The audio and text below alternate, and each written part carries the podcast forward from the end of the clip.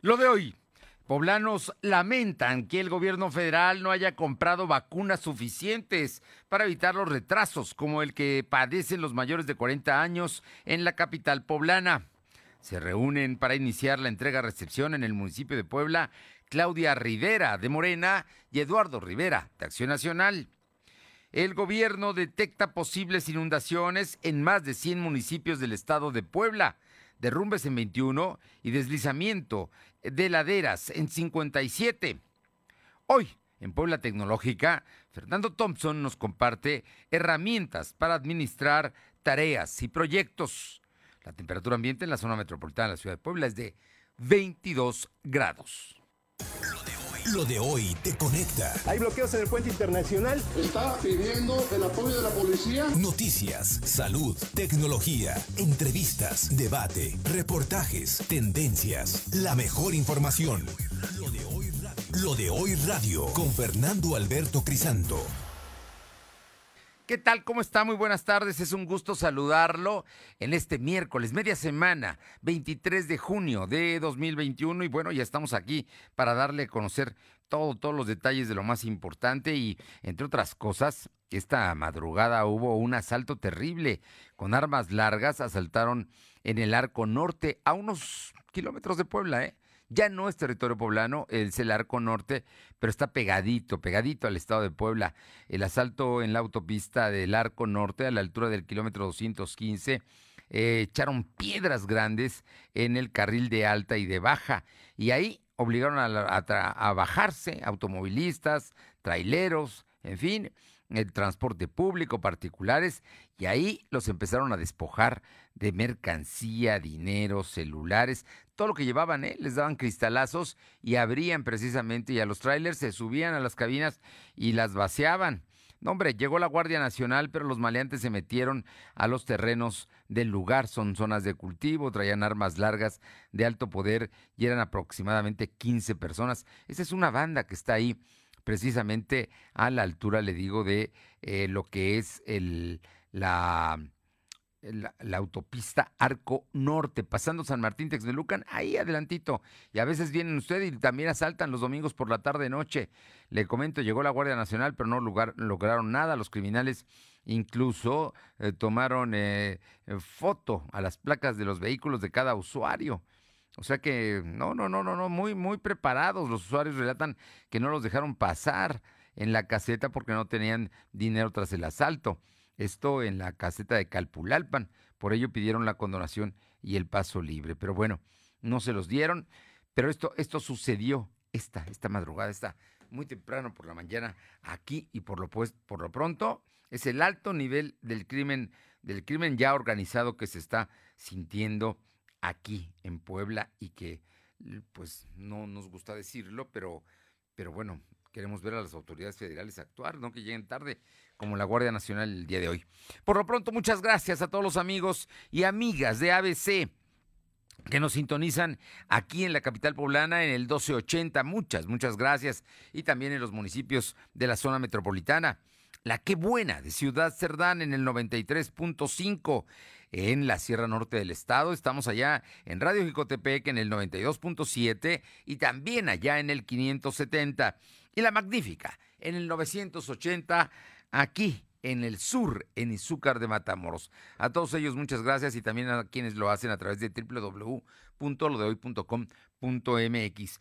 Y vamos de inmediato con la información, con la información porque mañana va a empezar la aplicación de vacunas, la segunda vacuna de AstraZeneca a mayores de 50 años en municipios concretamente de la Sierra Norte del Estado, Huauchinango, Jicotepec, Zagatlán, allá por donde nos escuchan, Zacapuastla, Teciutlán, Libres, eh, eh, también aquí en el sur, en Amozoc, aquí pegadito a la, a la, ciudad de Puebla, en Tepeaca, en Tecamachalco, en Ajalpan.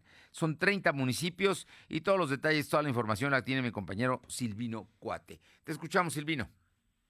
¿Qué tal? Muy buenas tardes. Buenas informarte a ti y al auditorio que a partir del jueves 24 de junio al día 26 se llevará a cabo la aplicación de la segunda dosis de AstraZeneca en 31 municipios para adultos de 50 años, al igual que embarazadas. Así lo informó el secretario de Salud, José Antonio Martínez García, que dijo que esta tarde se podrá informar la fecha para la inoculación a personas de 40 años en Puebla Capital. El secretario explicó que se habilitaron 69 puntos de vacunación para 31 municipios de la entidad poblana donde solo se aplicaría el biológico de AstraZeneca. Entre los municipios se contemplan eh, son Huachinango, Xicotepec, Zacalpan, Zacapazla, Tezutlán, Libres, Amozoc, Tepeaca, Tecamachalco, Ajalpan, entre otros. En relación a la vacunación de Puebla Capital, Martínez García detalló que sostuvo una reunión con el Plan Nacional Correcaminos donde se instruyó a la Secretaría de Salud mandar termokins a la Ciudad de México para recibir las vacunas. Además comentó que el día de ayer se aplicaron 28.273 vacunas segundas dosis de Pfizer para personas de 50 años y mujeres embarazadas. En relación a las personas de 60 años vacunadas, sigue lo que del 80% de la población ya, ya cuenta con dosis. Sin embargo, el 20% restante no quiso vacunarse o no pudo, aún lo puede hacer, eh, únicamente debe acudir al punto de atención correspondiente y a su municipio. Reitero que para lograr la inmunización comunitaria en el estado de Puebla es importante alcanzar el 75 eh, por ciento de la población que genera anticuerpos y para ello es necesario agilizar la vacunación. Cuestionado sobre qué ocurrirá con los trabajadores de salud que fueron contratados de manera temporal por la pandemia, el secretario dijo que tiene tienen asegurado su contrato. Por separado, el funcionario total dijo que eh, en esta temporada de lluvias los, eh, las enfermedades más comunes que se están eh, registrando son el, el dengue, por ello recomiendo a todas las personas hacer limpia constante y sobre todo en lugares húmedos para evitar que este mosquito se esté generando. Y en el tema COVID, comentarte que la Secretaría de Salud registró 40 nuevos enfermos de coronavirus. En comparación con los datos de ayer, son 37 casos más. También se contabilizaron tres defunciones. Actualmente hay 86.925 acumulados y 12.654 decesos. El secretario explicó que hay 70 casos activos distribuidos en 22 municipios. Además, se tienen registrados 133 pacientes hospitalizados, 20 se encuentran graves. La información. Bueno, a ver, hay varios temas de salud que, pero son importantes. Aquí hay uno que me brinca. Digo, mañana lo importante, ya, porque es un hecho consumado, que van a empezar la vacunación en 30 municipios del interior del estado, muchos de ellos de la zona norte y algunos de aquí, de muy cercanos, la zona del Triángulo, ¿no? Amozoc, Tepeca, Tecamachalco, Ajalpan, que está en el sur del estado, en fin, son 30 municipios y más tarde se conocerán exactamente los 30. Lo que me llama la atención es que ya mandaron por los, los Thermoking a la Ciudad de México para recibir las vacunas para Puebla. O sea que van a vacunar en Puebla a mayores de 40 años esta misma semana. Efectivamente, lo que se espera es que esta tarde se publique un comunicado por parte de la Secretaría de Salud en, donde se, establezca la, fecha, o sea, la temporalidad en la que estaría aplicando el biológico y también eh, los puntos en donde estarían vacunándose a esas personas. Al momento el secretario comentó que sería la tarde cuando se estarían publicando esta información y estaremos muy atentos para saber en específico cuáles serían las fechas, Fernando. Ahora, dicen que de los mayores de 60 años, el 20% no no quiso vacunarse. Es una cifra muy, muy alta la que da a conocer hoy el secretario de Salud, que el 20% de mayores de 60 años en Puebla no quiso vacunarse. ¡Wow! Eso de no quiso, habrá que ver, habrá que ver si verdaderamente no quiso. Y bueno, pues volvimos al, al rango de los 40 contagios promedio, ¿no? De las últimas semanas diarios. Ayer habíamos estado en tres y era, pues, fue muy notorio que en 24 horas solamente hubiera tres registrados, pero ahora hubo 40. Vamos, esperemos que las cosas sigan en ese tenor. Muchas gracias. Buenas tardes. Vamos con mi compañera Alma Méndez, y es que al preguntarle a los poblanos, pues sí, los poblanos lamentan, lamentan muchísimo que simple y sencillamente no haya vacunas suficientes y no puedan vacunar a los mayores de 40 años. Mm, digo, no, no, no se entiende y que tampoco vacunen a los mayores de 50 que no tuvieron Pfizer. Alma Méndez, platícanos.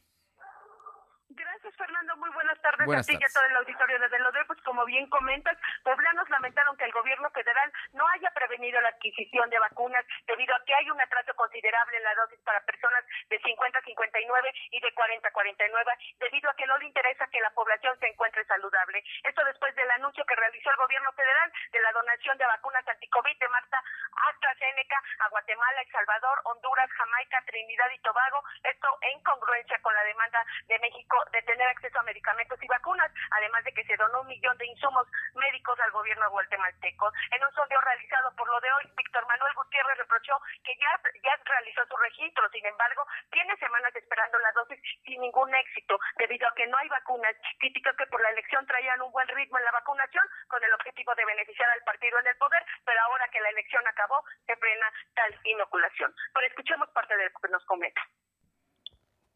Pues mira, sí, es lamentable que, esta situación se esté dando. Eh, habemos muchas personas que, hemos pasado semanas esperando para ser vacunados, ¿no? Este, sabemos que ha sido complejo el, proceso de la vacunación, pero pues este gobierno parece que no tiene interés en, hacer que los mexicanos estemos tranquilos, en paz y, sobre todo sanos, ¿no? Tenemos ya varias semanas esperando la vacunación y, y nada más no, no se concreta el asunto y ahora que parecía que ya iba a caminar el, el, tema, pues lo, lo, frenan porque según el gobierno federal no mandó las vacunas a Puebla, Puebla capital. Comentarte, Fernando, que eh, por Montiel, otro ciudadano inconforme, dijo que el gobierno que encabeza Andrés Manuel López Obrador no tiene una buena estrategia para abastecer a los estados con la vacuna, lo cual ocasiona que haya un atraso y más tensión al respecto, incluso que cuando se abre en otros lugares la gente prefiere buscar donde sí se apliquen y generen aglomeraciones. La información, Fernando. Oye, por otra parte, hoy se llevó a cabo el segundo día de vacunación de los mayores de 50 Pfizer, aquí en la capital poblana segundo día de la jornada de la aplicación de la segunda dosis anticovid de marca Pfizer, adultos de 50 a 59 que residen en la capital poblana y de mujeres eh, mayores de 18 años con nueve semanas de embarazo o más, marcha de manera ágil. A diferencia de este lunes, este día ha bajado de manera considerable la afluencia de personas, pues hoy no se vio eh, formada una gran fila eh, desde temprana hora. Y bueno, pues por lo que se reporta que la vacunación transcurre en orden y de manera rápida en las 12 unidades médicas establecidas para esta aplicación. Recordemos que este martes se acuden quienes con la letra de su apellido empiecen con S, G, H, I, J y K. La información, Fernando. Muchas gracias. Seguimos al pendiente. Son las 2 de la tarde con 12 minutos, 2 con 12 y vámonos con mi compañero Silvino Cuate porque el día de hoy ya se reunieron presencialmente, ya lo habían hecho telefónicamente, pero ya hoy, después del mediodía, Eduardo Rivera regresó a lo que un día fue su oficina en Palacio Municipal. Platícanos, Silvino comentarte que este miércoles se llevó a cabo la primera reunión entre el presidente municipal electo Eduardo Rivera Pérez y la alcaldesa del Ayuntamiento de Puebla, Clemente Rivera y Banco, donde se abordó el proceso de entrega-recepción. Eduardo Rivera Pérez llegó alrededor del mediodía al Palacio Municipal acompañado de la regidora Angustia Díaz de Rivera y el exsecretario de Administración Leobardo Rodríguez Juárez.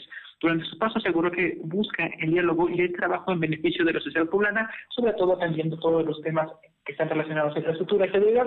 En esos momentos, hace unos minutos, está, bueno, está por terminar la reunión y bueno, quedamos muy, muy atentos de qué información y qué temas se van abordando en estas en esta mesa de trabajo. La primera mesa de trabajo que, tuvieron este eh, esos funcionarios.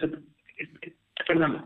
No, bueno, no, no son funcionarios, son políticos, los dos. Ocupan posiciones, una es presidenta municipal constitucional que le dio el pueblo hace tres años, una votación muy alta, muy importante, buscó reelegirse, no lo consiguió, y ahora en un gesto civilizado le va a entregar el poder a un panista de otro partido, que es Eduardo Rivera, y están ahí en, el, en este proceso de entrega-recepción que esperemos que salga sin mayores problemas. Oye, y por otra parte, cuéntame, el tema de las lluvias y, y, y, lo que puede ocasionar en Puebla, ya Protección Civil y la Secretaría de Gobernación están muy atentas a los focos rojos informante que la titular de la Secretaría de Gobernación, Ana Lucía Gil Mayoral, dio a conocer que las fuertes lluvias podrían causar deslizamientos de laderas en 57 municipios, mientras que 21 demarcaciones podrían presentar derrumbes. La funcionaria estatal dijo que la dependencia de su cargo tiene detectados puntos de inundaciones en 104 municipios y 67 municipios son eh, susceptibles de afectaciones por granizadas.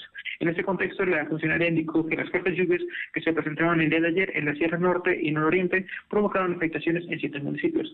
En Guayatlapan se inundaron viviendas y algunas casas por las que tuvieron que arrastrar dos vehículos que fueron que se movieron por las fuertes lluvias y también Protección Civil tuvo que acudir al lugar para hacer limpia de lodo y sobre todo para que el agua pudiera circular. circular. Agregó que se reportaron deslaves en el kilómetro 20 de la carretera Chignahuapan a Quixla, así como en la carretera Tlaxcalotongo y también en Xicotepec, donde sigue ocurriendo, sigue corriendo agua del río, pero los habitantes también se mantienen atentos, esto por posibles desbordes de, tierra donde hay casas habitadas y bueno, Protección Civil, al igual que la Secretaría de Gobernación, están ayudando en los trabajos para atender todos estos incidentes, Fernando. Bueno, o sea que, ojo, más de 100 municipios, entre ellos Puebla, con posibilidades de inundación. Más de 100, eh, estamos hablando de lugares, otro número importante de municipios que tienen susceptibles de afectaciones por granizadas, otros más que tienen el problema de, de derrumbes por las zonas en las que están ubicados y algunos incluso por los deslizamientos de las laderas allá en 57 municipios, especialmente en las sierras. O sea que hay que cuidarnos porque esta temporada de lluvias apenas, apenas ahí va. Estamos en junio. Gracias.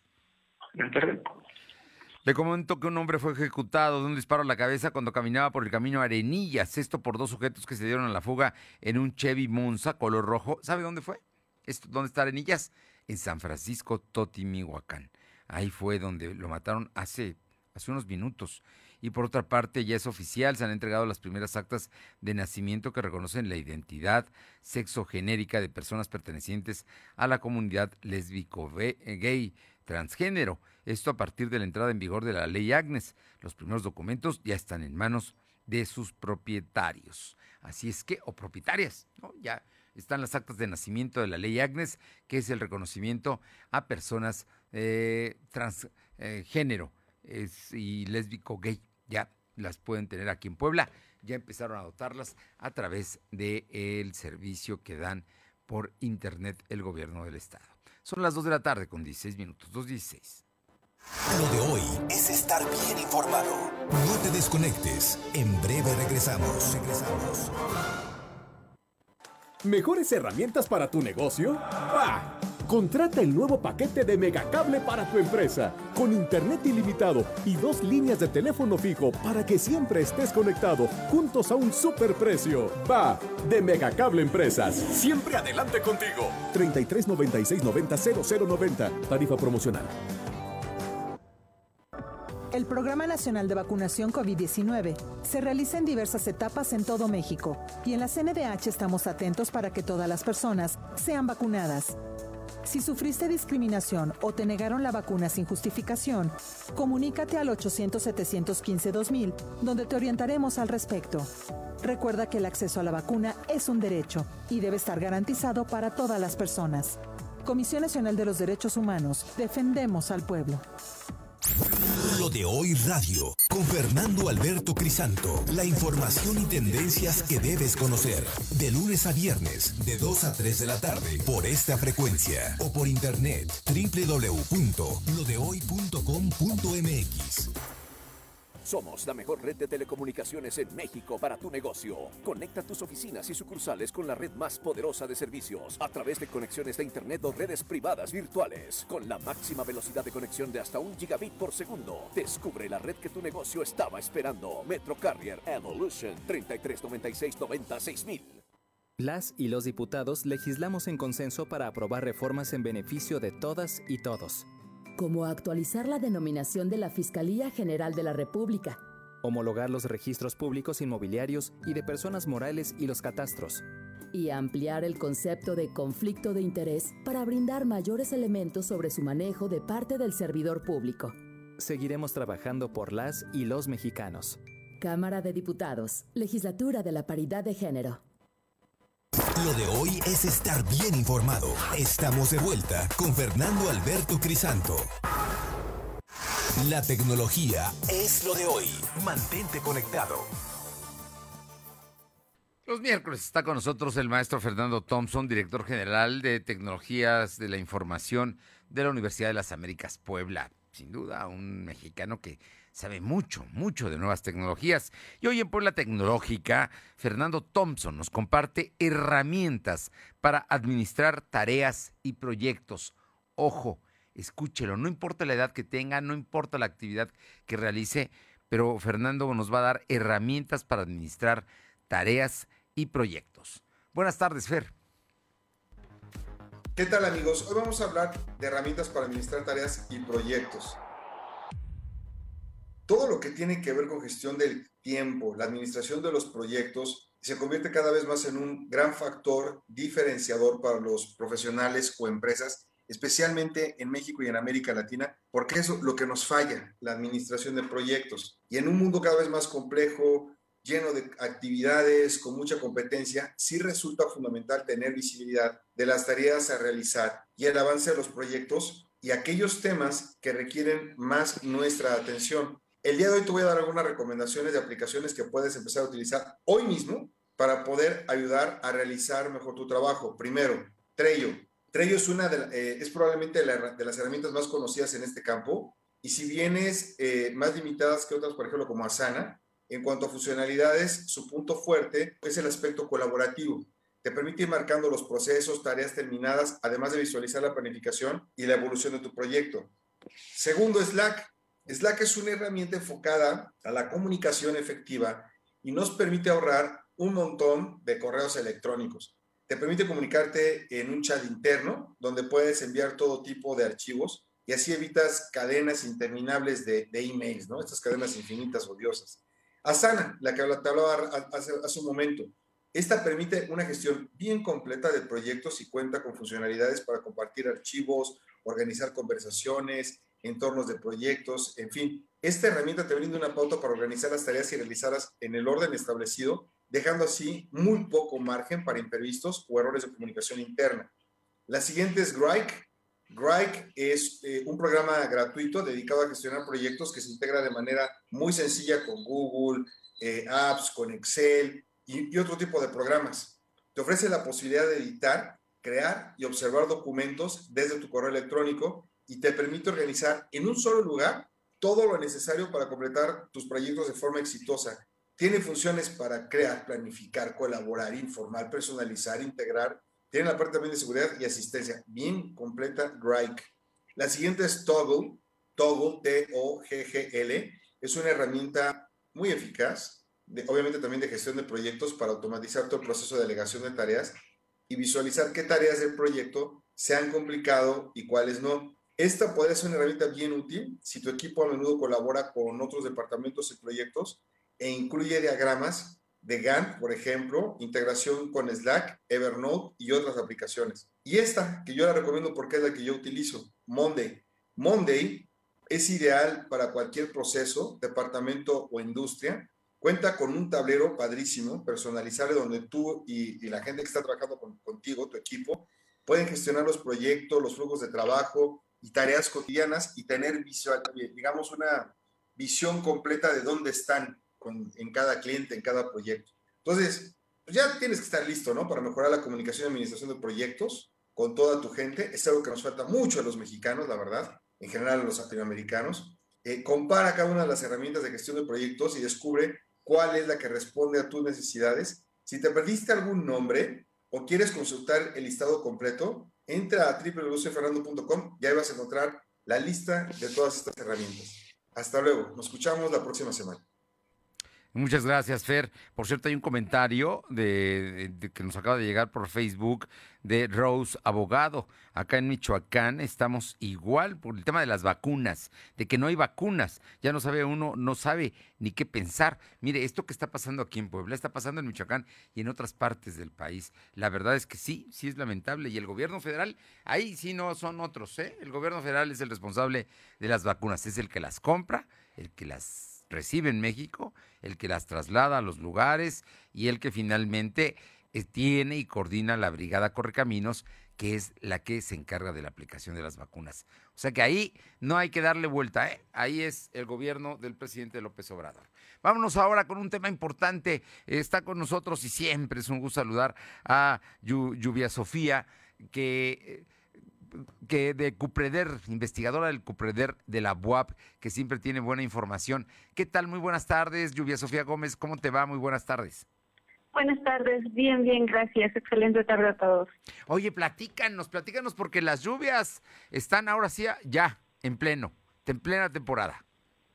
Sí, así es. Pues te comento que ahorita tenemos eh, canales de baja presión al interior del país eh, y también, bueno, tenemos el avance de la onda tropical número 5 con eh, interacción de una zona de inestabilidad con 70% para desarrollo ciclónico en el Pacífico, que está aportando humedad importante al interior del país y con ello el desarrollo de lluvias con actividad eléctrica, pues en, la entidad poblana. Aquí estamos esperando lluvias, sobre todo en las zonas montañosas del estado, que son las zonas serranas, y aquí en la capital, sobre todo durante horas de la noche y madrugada, es cuando podemos tener precipitaciones también. Oye, entonces, las lluvias van a continuar, ya no hay manera de, digo, estamos en plena temporada, especialmente en las sierras norte, nororiental y también en la zona metropolitana. Así es, las lluvias van a continuar durante eh, lo que resta de la semana eh, por estas condiciones, estos fenómenos que mencioné anteriormente, entonces pues hay que estar preparados porque pues sacar el paraguas y sobre todo si viven en zonas vulnerables, porque bueno, ya también podríamos tener, como ya está reblandecido el suelo en algunas zonas, algunos deslaves. Entonces sí estar eh, muy prevenidos para eso y reportar cualquier cambio que observe en su entidad pues a las eh, autoridades correspondientes. Oye, Lluvia Sofía, te pregunto como curiosidad, el día de ayer llovió en la parte norte del Estado de México de una manera brutal. Hubo momentos en los que llegó a más de un metro, tapó las calles, eh, tapó coches completos, se quedaron varados en, en plenas avenidas importantes allá en, el Estado de México y dijeron que eran lluvias atípicas. ¿Este tipo de lluvias las vamos a ver en otras partes del país? Pues depende mucho de las condiciones locales. Ahora habrá que ver la cantidad de lluvia eh, que precipitó y porque muchas veces también pues no solo tiene que ver lo que llueve, sino cómo están las condiciones del territorio. Entonces habrá que ver si efectivamente llovió eh, fuera de, de los límites, de los parámetros que se tienen de la media, o si es el sistema de drenaje que se tiene en la zona el que no eh, soportó esa cantidad de precipitación. Entonces, habrá que hacer un análisis para poder determinar si efectivamente es una lluvia extraordinaria y bueno, pues este, si se repite o no, pues eso tiene que ver mucho con las condiciones locales. Bueno, Lluvia Sofía, yo creo ahí, lo digo yo, no tú, pero creo que los, los, los seres humanos le vamos ganando espacios a la tierra y vamos construyendo y vamos poniendo pavimento y cemento y demás y les vamos quitando posibilidades de que las lluvias penetren al subsuelo. Así es, sí, sí, sí. Y llegan a suceder estos incidentes que sin duda, sin duda son lamentables. Esperemos que no nos toque en Puebla y que tengamos capacidad para absorber lo que llueva, aunque llueva mucho. Que también las lluvias son benéficas, ¿eh? La verdad es que tampoco habría que verlas como una desgracia. Sí, este, en algunos puntos, por supuesto que las lluvias son benéficas porque pues nos ayudan a la recarga del acuífero, a generar agua donde no la hay.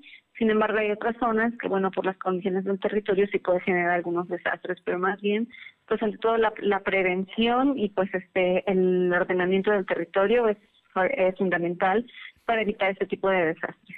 Evitar los desastres, evitar estar cerca de las zonas eh, que tienen riesgo de inundaciones o deslaves o todo lo que ocasionan precisamente las fuertes lluvias. Lluvia Sofía, qué gusto saludarte. Me quedo con la advertencia de que hay que prepararnos porque va a seguir lloviendo toda la semana en Puebla. Así es. Muchísimas gracias y muy buenas tardes. Excelente tarde a todos, gracias. un fuerte abrazo, Lluvia Sofía Gómez, investigadora del CUPREDER de la UAP. Y vámonos a más información, vamos con mi compañera Alma Méndez, y es que, bueno, pues eh, la Canirac, la Canirac está eh, de beneplácito por el diálogo que está estableciendo con las futuras autoridades municipales. Parece que no se daba con el gobierno actual, ¿verdad? Alma, ¿cómo estás? Gracias, Fernando. Así es, como bien comentas, la Canidad se congratuló ante la creación de la Comisión Permanente por Puebla que realiza el presidente electo Eduardo Rivera Pérez. Les da certeza al sector restaurantero y abre el diálogo con los sectores productivos de la ciudad. En entrevista, la presidenta Olga Méndez Juárez adelantó que dichas mesas de trabajo continuarán en las próximas fechas para proyectar las acciones a tomar en temas relevantes para el sector como la reactivación económica, mejora regulatoria y seguridad, por mencionar algunas. Ya refirió que ahora toca al sector restaurantero ser propositivo con el equipo del próximo gobierno municipal para lograr un trabajo efectivo. Eh, pero escuchemos parte de lo que nos comentó. Presentó el diagnóstico y los puntos a trabajar y bueno, eh, la próxima mesa de seguridad será el día 29 de junio y posteriormente la de reactivación económica el primero de julio. Lo importante de esta, de esta mesa es que bueno, se están viendo cumplidas las, las promesas de campaña del, del presidente electo y eh, de alguna forma pronta se, se dio esta, esta instalación y ahora la importancia de participar y de proponer eh, pues, áreas de oportunidad para esta ciudad. Creo que esto da un muy buen sabor de boca para el sector empresarial, sobre todo cuando hay muchas inquietudes o muchas cosas que trabajar bueno, Fernando, y comentarte que, bueno, pues para finalizar, eh, dijo que eh, la comisión deja ver que Rivera Pérez cumplirá sus promesas de campaña, pues promete cercanía y trabajo con los empresarios. La información. Bueno, ya hay fechas, mira. No, hombre, pues, están coordinados, están trabajando. Bueno, bueno para Puebla y esperemos que se refleje esto en resultados. Muchas gracias. Seguimos al pendiente.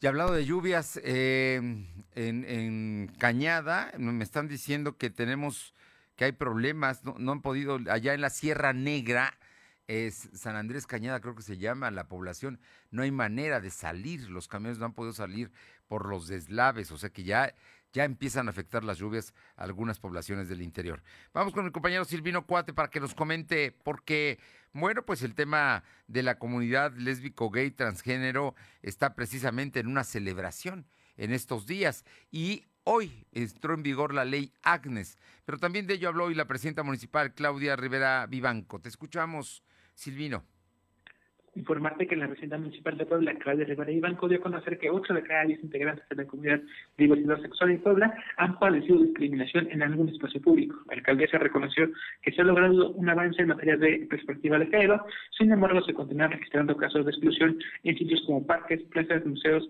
centros culturales o hospitales. Asimismo reveló que el 26% de la comunidad de diversidad sexual ha tenido que ocultar su orientación, mientras que el 10% ha sido expulsado de su hogar y el 23% ha sido maltratado por personal de salud. En ese mismo sentido, la titular de la Secretaría de Igualdad Sustantiva en el municipio de Puebla, Norma Pimentel señaló que la Fiscalía General del Estado de Puebla no cuenta con un protocolo para identificar y ayudar a las personas víctimas de un crimen por sexo genérico. La información, Fernando. Bueno, pues es un asunto de la discriminación que se tiene que acabar. Se tiene que acabar porque son y valen igual todas ellas, todos ellos, como el resto, el resto de los mexicanos, aunque algunos por supuesto no les guste, pero ese es un asunto de derechos humanos que ya está ahí. Por cierto, hablando de derechos humanos, a partir de hoy también se empiezan a expedir ya sus actas de nacimiento con las características que la ley establece precisamente para esta comunidad. Muchas gracias. Son las 2 de la tarde con 31 minutos, 2.31. Lo de hoy es estar bien informado. No te desconectes. En breve regresamos. Regresamos. ¿Es cierto que los pagos del crédito Infonavit se transformaron? Claro. ¿Que los pagos y la tasa es fija? Claro. ¿Y además te dan seguro de desempleo? Claro. Con Crédito Infonavit tienes los mejores beneficios y lo que firmas al inicio es lo que tienes en toda la vida del crédito. Tu crédito Infonavit se transformó, así de claro, en letras grandes. Búscanos en Instagram, Facebook y Twitter como arroba LDH Noticias.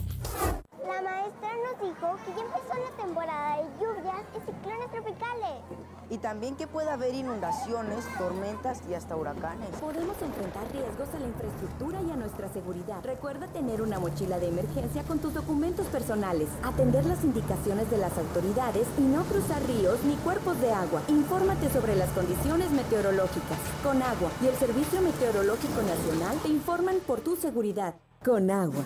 Gobierno de México. Lo de hoy es para ti. Conéctate a www.lodehoy.com.mx y suscríbete para recibir la mejor información en tu email. Ahora con Gas del Atlántico, tú pones el precio. Porque entre más litros cargas, más ahorras. Si tus pedidos de gas LP estacionario son mayores a 100 litros, pregunta a tu vendedor o al 271-747-0707 para conocer más del programa. Y si aún no cuentas con el servicio gratuito de envío de nota digital, solicítalo para que puedas verificar que lo que cargas es lo que pagas. El beneficio de precio diferenciado aplica en cada carga y no es acumulable. Gas del Atlántico. Lo de hoy es estar bien informado. Estamos de vuelta con Fernando Alberto Crisanto. Son las 2 de la tarde con 34 minutos, 2 con 34 minutos. Le comento que mañana, mañana van a empezar, mañana van a abrir los panteones en Puebla, en la ciudad de Puebla. Mañana a partir de las 10 de la mañana y hasta las 2 de la tarde van a tener una serie de limitaciones como eh, que solamente pueda entrar el 35% de la capacidad que tenga el, el panteón, hay que hacer cola, no puede ir cuatro personas más de la familia por sepultura, por ejemplo. Y, todo esto, todo esto a partir de mañana. Y precisamente por ello hemos molestado al maestro Gustavo Ariza Salvatori, secretario de Protección Civil y Gestión Integral de Riesgos del municipio, para que Gustavo nos comentes el regreso de los poblanos a, a los panteones después de un año, porque al final de cuentas nuestra cultura son parte de nosotros también, quienes están ahí. Muy buenas tardes y muchísimas gracias. Mi estimado muy buenas tardes. Gracias por el espacio. Mira, fíjate que sí, eh, ya sale un, un acuerdo que se hace mediante cabildo, como se había hecho el primer acuerdo para restringir el acceso a los panteones del municipio de Puebla. Ya se realizó el acuerdo para que se vuelvan a reabrir los panteones. En esta ocasión se abren con todas las medidas sanitarias y se debe cumplir el aforo con el que está permitido los panteones. Eh, estamos haciendo una, una reapertura responsable, le pedimos a la gente que vaya a los panteones, que visite a, sus muertos, pero con toda responsabilidad. La familia, pues el núcleo debe ser pequeño, que asistan eh, núcleos pequeños a visitar a las tumbas para visitar a los familiares que se encuentran en los panteones. Y eh, al inicio, a la entrada, encontrarán las medidas sanitarias, los sanitarios que puedan que, tienen que acceder para poder entrar a, los, los panteones.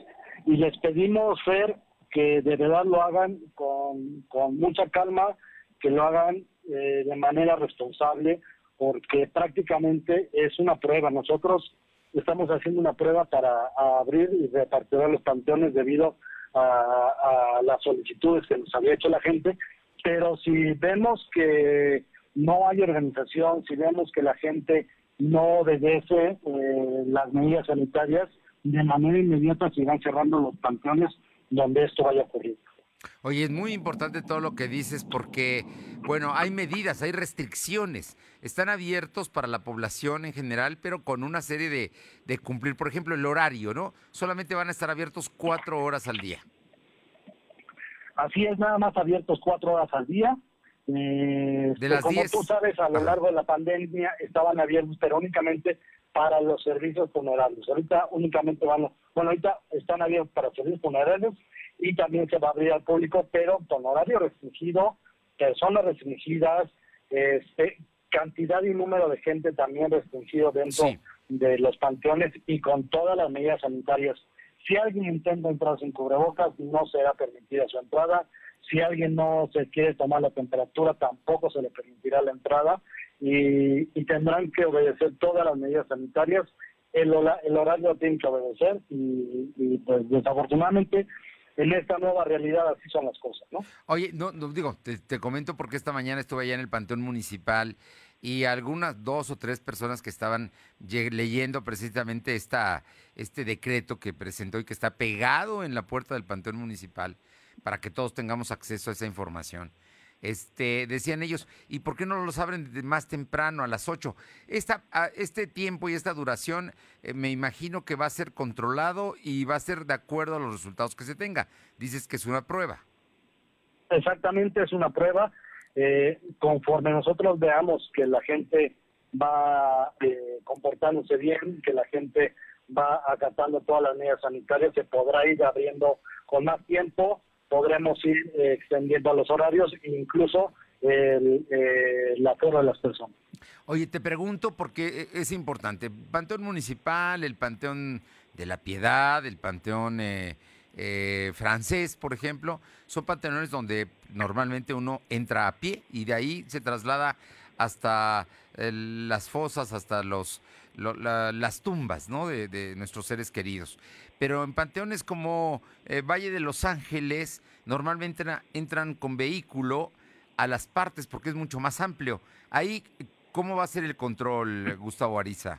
De la misma manera, van a entrar de la misma manera como se ingresaba antes, con las medidas sanitarias. Si tú entras en tu vehículo, entonces se tomarán las medidas sanitarias en el vehículo se les aplicará gel a las personas que van en el vehículo, la toma de temperatura también a las personas que van en el vehículo y a las personas que van eh, a pie, que deambulan para poder entrar, será de la misma forma, como se hace el ingreso a cualquier otro, otro lugar público.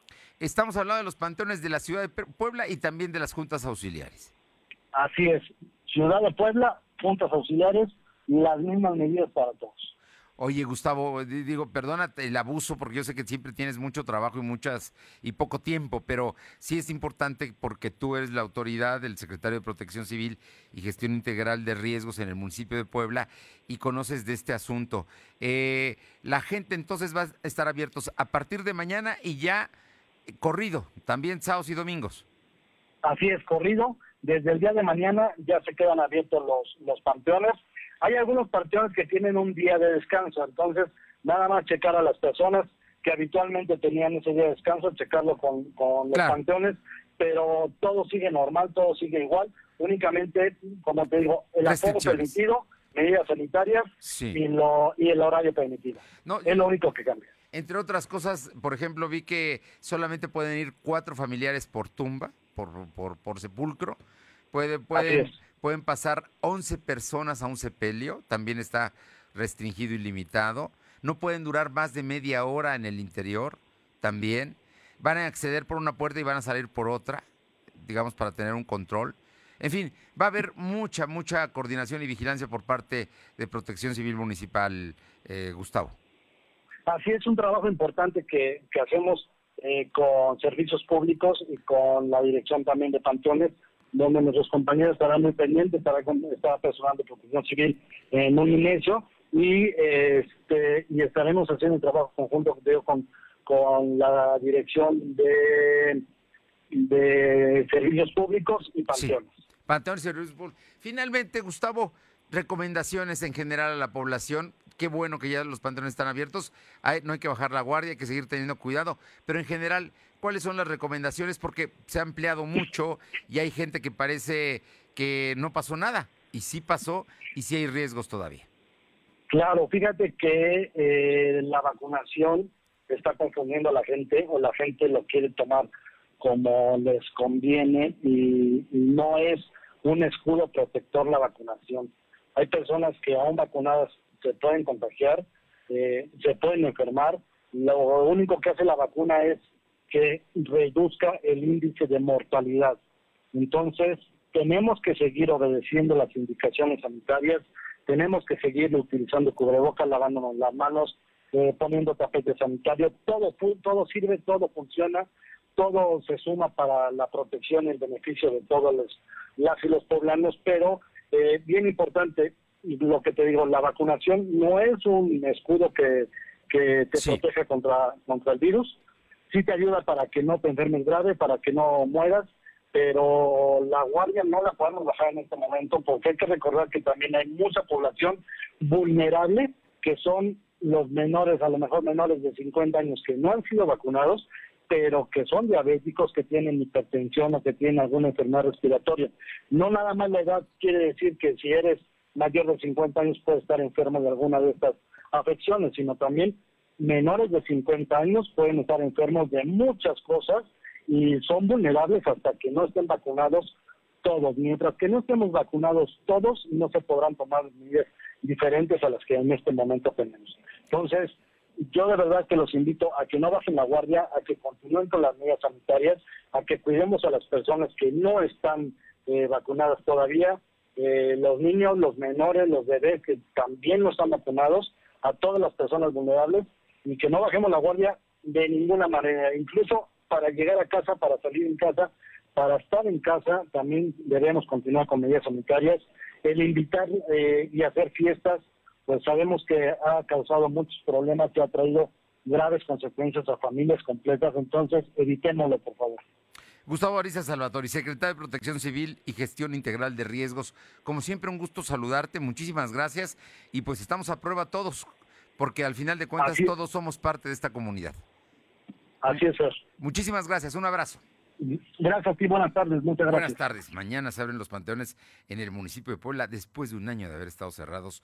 Mañana se reabren y va usted a ver, mañana habrá colas para entrar a los panteones. Vamos con mi compañero Silvino Cuate para que nos comente, porque, bueno, el día de hoy el, el, gobernador Barbosa hizo un anuncio importante, un programa muy ambicioso para regenerar en el centro histórico. No entra en la nueva administración. Esto va a ser, seguramente se va a aplicar a partir de octubre, pero es un programa muy importante, Silvino comentarte que tras la cancelación de obras en el centro histórico en la ciudad de Puebla, que representa el retiro de inversión millonaria, con la llegada de la próxima administración, se va a conjugar para, impulsar el proyecto de barrios originarios que abarca cuatro hectáreas, así informó el gobernador Miguel Barbosa Huerta. El mandatario poblano enfatizó que se pidió una gran inversión con la suspensión de las obras. Sin embargo, se mantiene en pie el proyecto de barrios originarios, donde se espera una enorme inversión por parte de la privada. Agregó que en el caso particular de Puebla Capital se dar prioridad a las obras que el ayuntamiento considera importantes. Asimismo, señaló que otro de los temas pendientes en Puebla Capital es la deuda social, ya que se deben impulsar obras en las colonias y juntas auxiliares. En ese mismo sentido, dijo que las lajas originarias del Zócalo de Puebla las han estado vendiendo en 35 pesos desde que fueron retiradas en 2008, por lo que hará una investigación al respecto. Indicó que fue un secreto bien guardado al activo de las lajas originarias, el cual conocido que recibió un certificado notarial donde se señala relativos de estas 1.600 lajas en, enero del 2018.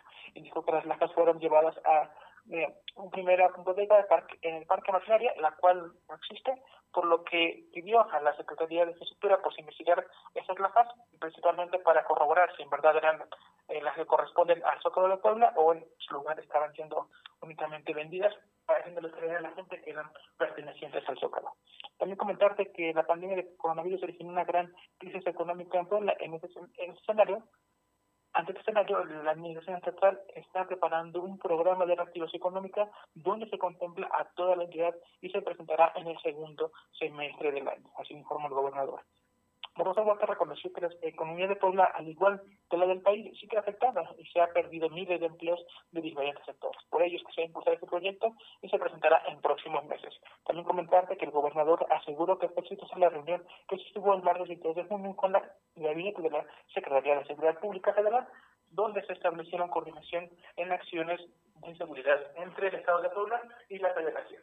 La información, Fernando. Bueno, pues ahí está la información que dio hoy el gobernador. Importante inversión en la capital para recuperar los barrios originarios. Está anunciándolo ya. El día de hoy ya había hablado de ello, pero ya se, ve que tiene mucha más eh, forma. Esto lo hará con el gobierno del PAN, no con el gobierno de Morena que esa es otra historia. Y por otra parte, también eh, la reactivación económica que empezará a partir del 1 de julio, el segundo semestre, ¿no? Está dando a conocer. Y bueno, ayer estuvo en la Junta en México con el, con el gabinete económico allá en Bucareli tanto que después se pasó a desayunar al Cardenal, un restaurante que está frente a la Alameda allá, precisamente con la secretaria Gil, desayunó el gobernador después de esta reunión con el gabinete de seguridad. Muchas gracias. Son las 2 de la tarde con 47 minutos. Aure Navarro, ¿qué hay de nuevo, Aure? Con tenemos muchos temas. Cuéntanos el tema de los colectivos feministas. Bueno, pues les comento que en el estado de Puebla colectivos feministas celebraron que este día, con la entrada en vigor de la ley Agnes, pues se ven ya las primeras nueve rectificaciones de estas de reconocimiento del derecho a la identidad de género autopercibida en las personas. La presidenta de la Asociación Protectora de la Pluralidad Sexual y Derechos Humanos, María José Flores Serrano, confirmó que el colectivo que ella representa, pues fueron cuatro actas las que se autorizaron para hacer el cambio de datos y las cinco restantes, pues entre los colectivos escuchemos. Mira, del colectivo APS van a ser cuatro, porque fueron nueve lugares en total para hacer cambio rectificación del acta. Hoy, este, de hecho, yo fui ya ahorita a firmar unas porque quedé como testigo junto con otros compañeros y este. Y sí, sí, sí, en total nosotros de como colectivo nos correspondieron cuatro actas rectificadas. A los otros colectivos se dividieron las demás actas restantes. Del tema comentar que la diputada Estefanía Rodríguez Sandoval reconoció que la lucha que se hizo por este derecho, por lo que en el mismo sentido hizo un llamado a los colectivos que buscan la aprobación de la LILE a no rescindir, bueno, a no desistir de esta lucha hasta lograr así su aprobación. Y bueno, comentar también que la entrada en vigor, Fernando, de la ley ECNE se da precisamente a cuatro meses de su aprobación, al haber sido esta pues el pasado 25 de febrero, cuando los diputados del Congreso local la avalaron tanto en lo general como en lo particular con 34 votos a favor, recordemos, y seis abstenciones, Fernando. Bueno, ya quedó listo el asunto, ya está la ley en entró en vigor y ya eh, por lo pronto ya también uno de los primeros hechos es la extensión de las actas de nacimiento. Oye, ahora y pasando a otras cosas, cuéntanos del bloque político de Izquierda Social pues ellos este día precisamente integrantes del bloque político de izquierda social por la cuarta transformación anunciaron que frenarán el intento político electoral que tienen el PRI, PAN y PRD para el 2024 de ganar la gubernatura e ir por el resto de las alcaldías que este 2021 pues lograron estar gobernadas por Morena. Para frenar esta intención, David Méndez Márquez, así como Jorge Méndez y Rosa Márquez, urgieron a militantes y simpatizantes de Morena pues iniciar una renovación del partido elaborar así también estrategias que pongan fin a las campañas negras que siguen impulsando los de la derecha y conservadores, pero sobre todo dijeron impedir que Morena pues sea un partido reciclado del PRI. Escuchemos. Profundización de este cambio. Y es por eso que nosotros, en el marco de nuestro actuar, tenemos claridad que Puebla jugará un eh, papel fundamental en la definición de este proyecto eh, hacia adelante. No perdemos de vista la importancia estratégica que tiene nuestro Estado justamente para poder lograr confirmaron que los comités de defensa por la 4T seguirán funcionando al interior del Estado con miras precisamente a la elección del 2024 y tendrán mayor énfasis en la capital del Estado con la intención de recuperar la alcaldía que Morena perdió en esta elección del 6 de junio, Fernando. Muy bien. Oye, ¿algo más? Sí, les comento que el Congreso local solicitará protección civil estatal a que instale en realidad un cerco de seguridad que delimite el acceso de toda persona al socavón para evitar accidentes que deriven en la pérdida de vidas humanas y que este punto pues ya deje de ser considerado por muchos como un atractivo turístico riesgoso. El punto de acuerdo fue presentado por el legislador Gerardo Islas Maldonado para que la autoridad destine personal de protección civil que impida el acercamiento de las familias a dicho lugar, toda vez que en los últimos días pues se han registrado numerosas visitas de curiosos. Escuchemos. Partido Ángel Gerardo Islam Maldonado, por el que se solicita exhortar a las autoridades en materia de protección civil a fin de incrementar su presencia en la zona del socavón, así como de realizar una campaña mediática disuasiva con el objetivo de evitar la presencia de ciudadanos en esta zona de riesgo y así evitar poner sus vidas en peligro a la Comisión de Protección Civil la información, Fernando. Gracias, Saure. Vamos rápidamente con Alba Méndez para que nos comente, porque Coparmex hoy, hoy respondió al gobernador sobre unos comentarios que hizo en su conferencia de prensa. Te escuchamos. Coparmex respondió al mandatario estatal y cuestionó el celo político con el que se refirió a las reuniones que ha sostenido el sector privado con el alcalde electo de Puebla, Eduardo Rivera Pérez. El presidente Fernando Treviño, a través de sus redes sociales, aseguró que la iniciativa privada de Puebla está abierta al diálogo con el titular del Poder Ejecutivo y sumarse a los proyectos que se traduzcan en beneficios para los ciudadanos, sin importar el origen político del gobierno estatal. Y bueno, pues comentarte, Fernando, que en este momento también en, en un Twitter, el Consejo Coordinador Empresarial reafirmó su disposición para sumar, dialogar y trabajar conjuntamente con el gobierno, universidades y, sociedad civil organizada, ya que solo así se podrá consolidar el desarrollo que el Estado demanda. Dice, la inversión privada es el motor de la economía que combinada con buenas políticas públicas impulsarán el desarrollo de Puebla. La información, Fernando. Bien, oye, y por otra parte, cuéntame de Cinemex.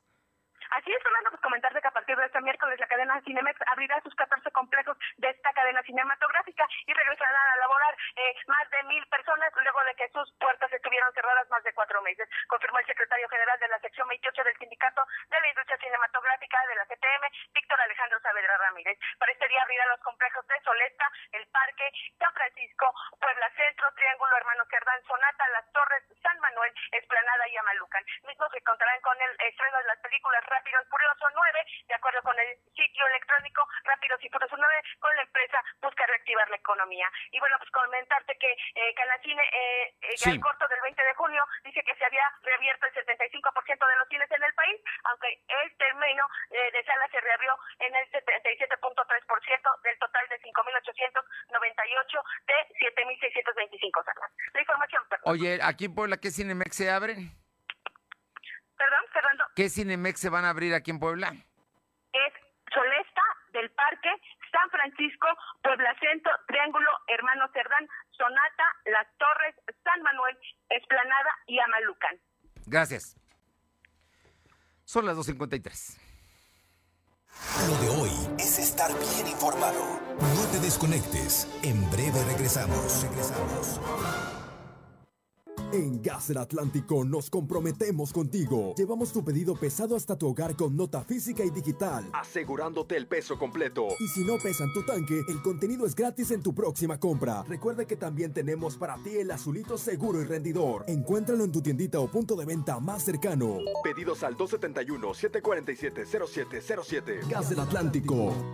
Duele todo lo que estamos viviendo. Duele hasta el alma. Pero si algo tenemos las y los mexicanos, es que siempre nos unimos y salimos adelante. Así que no importa si odias la política, lo que realmente importa es sanar a México. Sanar los trabajos perdidos, la inseguridad, los centros de salud.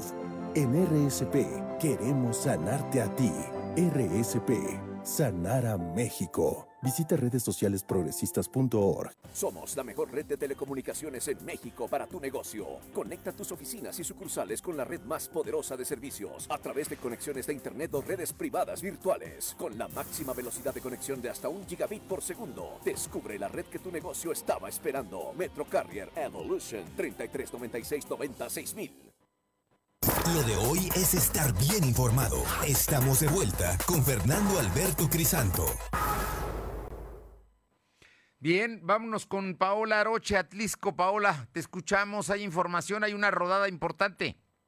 ¿Qué tal? Muy buenas tardes. Y sí, efectivamente, el próximo domingo Atlisco se suma a la rodada Libera la Rueda, en donde pues no solamente estará participando este municipio, sino también otros estados de la República, entre ellos eh, Oaxaca, Campeche, eh, Michoacán y otros más. Estarán participando eh, pues también en lo que es el municipio de Atlisco, así lo dio a conocer en entrevista Paul Sánchez Mirón, quien es integrante de la Asociación 2021. Dijo que esto se hace con la finalidad de hacer un llamado a la autoridad, pero también a la sociedad a que eh, pues estén conscientes de que no solamente es el vehículo motorizado, sino también hay otro tipo de transporte, obviamente como es la bicicleta. Así que será en punto de las 8 de la mañana, el punto de reunión será en el Zócalo de la ciudad, de donde partirán para recorrer las principales calles del municipio de Atlisco. Oye, pues muy bien, este domingo entonces. Efectivamente, este, este domingo en el Zócalo de la ciudad. Oye, y cuéntame, ¿qué hay del director de seguridad de Atlisco? Y es que el director de Seguridad Pública dio a conocer que el sujeto que presuntamente ayer privó de la vida a dos menores de edad en la segunda sección de Infonavit la tarde de este martes ya fue puesto a disposición de la Fiscalía General del Estado. Y es que para la gente que no sabía, el día de ayer, eh, alrededor de las dos de la tarde, este sujeto en tercer grado de alcoholismo atropelló a un joven de 17 años y uno más de 5 años. Los dos perdieron la vida después de que volanteara y eh, pues los a arrollar. Este sujeto fue entregado por los mismos vecinos del lugar quienes se percataron de todo lo ocurrido. Y bueno pues ante esta situación y se había rumorado de que iba a quedar este sujeto eh, pues en libertad esto por no integrar las pruebas suficientes lo que dijo el director de seguridad pública se descarta totalmente. Y bueno pues este sujeto ya está insisto puesto a, en resguardo de la fiscalía general del estado bueno dio el agravante de que iba alcoholizado Gracias. Buenas tardes. Y en San Martín Texmelucan, Caro Galindo, tenemos información, te escuchamos decirte que en calles de San Baltasar, Temactalac, la policía municipal recuperó un camión de la empresa Coppel que fue robado en Tlaxcala. Desafortunadamente ya los amantes de lo ajeno habían bajado toda la mercancía y finalmente fue puesta a disposición de la autoridad correspondiente. Pero también en calles de la colonia Ojo de Agua fue asegurado un sujeto con más de seis bolsas de la droga conocida como marihuana. Decirte que este sujeto estaba pues intoxicándose en la vía pública. Los vecinos reportaron esta situación y la policía municipal acudió y lograron detenerlo. Responde al nombre de Cristian. Gracias, Caro. Gracias. Y en Tehuacán, Puebla, Luz María Sayas tiene información. Te escuchamos, Luzma. Bueno, bueno, a ver, creo que entró otra, otra conversación. Vamos a ver si está Luz María Sayas, que nos va a hablar del desbordamiento en un camino de la Sierra Negra. Eh, te escuchamos, Luzma. Hola, Buenas tardes. Te comento que en este miércoles algunos ciudadanos Tenemos problemas con la comunicación, Luz María. Se está entrando eh, cortado. A ver, ¿se mejora o ya no? Ocasionado por las fuertes lluvias en las últimas horas en la Sierra Negra, como en San Antonio Cañada, Vicente Guerrero, motivo por el cual no pudieron transitar los autobuses, vehículos para llegar a diferentes lugares, ya que las condiciones del camino no lo permiten. Los pobladores solicitaron a las autoridades competentes el apoyo de maquinaria para componer el camino a la brevedad posible. En esta temporada de lluvias, varios municipios son afectados en carreteras, caminos, viviendas y campos de labor y bueno, pues aquí en Osolotepec no podía ser la excepción. Hasta aquí mi reporte, Fernando. Regreso contigo. Gracias. Y hayan muerto a John McAfee. ¿Sabe quién es John McAfee? Es el autor de los antivirus para las computadoras. McAfee. Seguramente usted conoce esa marca y le comento que la vicepresidenta de Estados Unidos, Kamala Harris, visitará este viernes la localidad del Paso, Texas, en la frontera con México, después de recibir numerosas críticas de la oposición republicana por no haberse desplazado a la zona limítrofe. Gracias por haber estado con nosotros. Es miércoles, media semana. Pásela bien. Vamos a cuidarnos. Nos encontramos mañana. Gracias. Fernando Alberto Crisanto te presentó Lo de hoy radio. Lo de hoy radio. Te esperamos de lunes a viernes, de 2 a 3 de la tarde por esta frecuencia, en la cobertura más amplia a nivel estatal. Y síguenos en internet www.lodehoy.com.mx y en nuestras redes sociales como arroba LDH Noticias. Lo de hoy Radio.